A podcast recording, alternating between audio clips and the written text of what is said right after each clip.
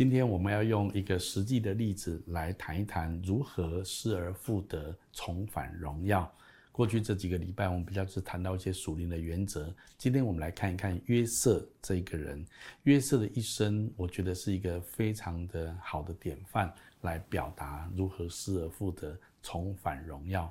我认为约瑟的一生最重要的第一件事情，就是他拥有神的梦想，他拥抱从神来的梦想。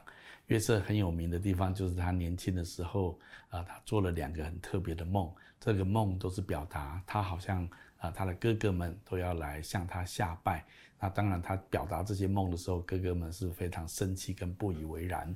但是约瑟是一个有解梦的能力的人，神在他年轻的时候，小时候就把这两个梦给他，表示神在他的生命当中是有一个目的，是有一个呃个呃呼召的，在他的人生当中。后来果然，当约瑟成为埃及的宰相，他的哥哥们为了买粮食来到他面前向他下拜的时候，他想起那两个梦。今天在旧约的时期跟新约的时期，一个最大的不一样就是旧约的时期，神特别的拣选一些人，给他们生命一些的梦想、一些的意向、一些的护照。但是在新约的时代，圣经上说，神用他的灵浇灌凡有血气的，他也使我们能够说预言，能够见异象，能够做异梦。所以每一个人在基督里面的人，因着有圣灵的内助，神也把关乎我们生命的梦想，关乎我们生命的预言，也赏赐给我们每一个人。所以，如果我们愿意的话，我们可以像约瑟一样，也来怀抱从神来在我们生命中的梦想。第二个方面，约瑟他是过一个分别为圣的生活。约瑟他虽然被哥哥所卖，去到异地，到埃及地去成为奴隶啊，成为囚犯，但是在这些过程当中，因为他有那个梦想在他的里面，有上帝在他生命中的一个目的在他的里面，他非常的洁身自爱，他没有因为这样子自暴自弃，或者因为这样子就怨天尤人。我们看见虽然。主人，他的主人的太太想要勾引他，那产生婚外情。但是圣经上记载说，他没有拒绝这样的事情。他的回答是：我怎么能够做这件大恶来得罪神呢？那换句话说，对他的里面来讲，他为什么洁身自爱？为什么他过一个圣洁的生活？他不是做给人看的，他是为神的，他是为了神的缘故，因为他有一个。伟大的梦想，因为神在他生命当中有一个伟大的目的，他知道神有一天会来成就这个梦想跟目的，所以他不敢让自己的生命好像玷污一样，或者是同流合污，他非常的洁身自爱。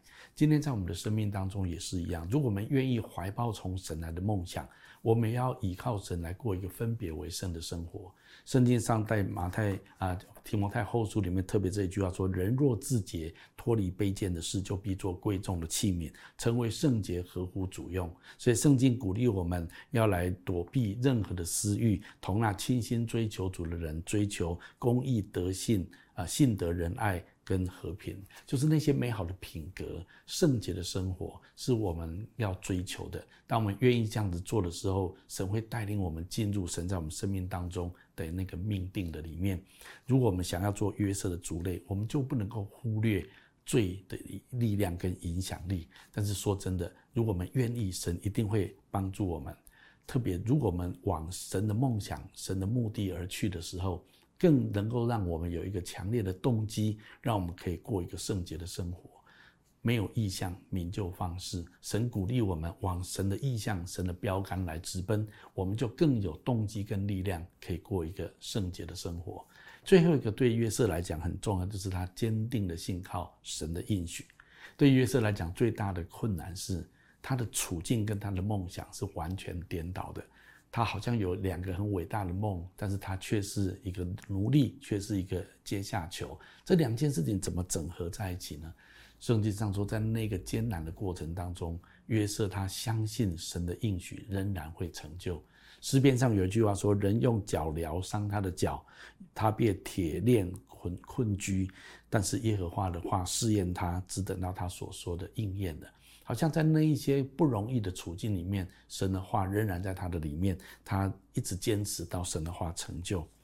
那所以当约瑟他晚年的时候，他啊留下遗命给他的后代子孙，说有一天当你们离开的时候，要把我的尸骨带回迦南地去。为什么他会讲这样子的话？因为他知道以色列人有一天会离开埃及，回到迦南地区，这是上帝给亚伯拉罕的应许。那事实上是经过了四百年之后才发生的事情。整个新约圣经希伯来书在为约瑟盖棺论定的时候，他说约瑟是一个相信神的应许的人，他因着信，他相信这些的话必然成就跟实现。我想我要总结是这样子：约瑟的一生最重要的，除了有上帝的梦想在他的里面，除了他愿意过一个分别为圣的一个生活之外。他始终相信、坚持上帝对他所说的话，神对他们所发的应许，神一定会成就。那也许经过二十年，在他当奴隶、当囚犯的过程是经过二十年，甚至经过四百年，他最后留遗命要人家把他的骸骨带回迦南地，那是四百年之后的事情。对于约瑟来讲，不管经过多少年日，神所说的话。一定会实现。如果我们今天也相信神的应许，那么在我们生命当中，我们将经历约瑟的生命。纵然在许多的危机困难里面，靠着主，我们会逆转胜。所以最后这一段圣经节，我也要来鼓励大家，也鼓励我自己。所以你们不可丢弃勇敢的心，存这样的心，必得大赏赐。你们必须忍耐，使你们行完了神的旨意，就可以得着所应许的。所以要得着所应许的这个过程，圣经说要勇敢。也要忍耐来行完神的旨意，愿神的话来祝福我们每一个人，成为一个靠着主忍耐到底、坚信神的应许，最后逆转胜。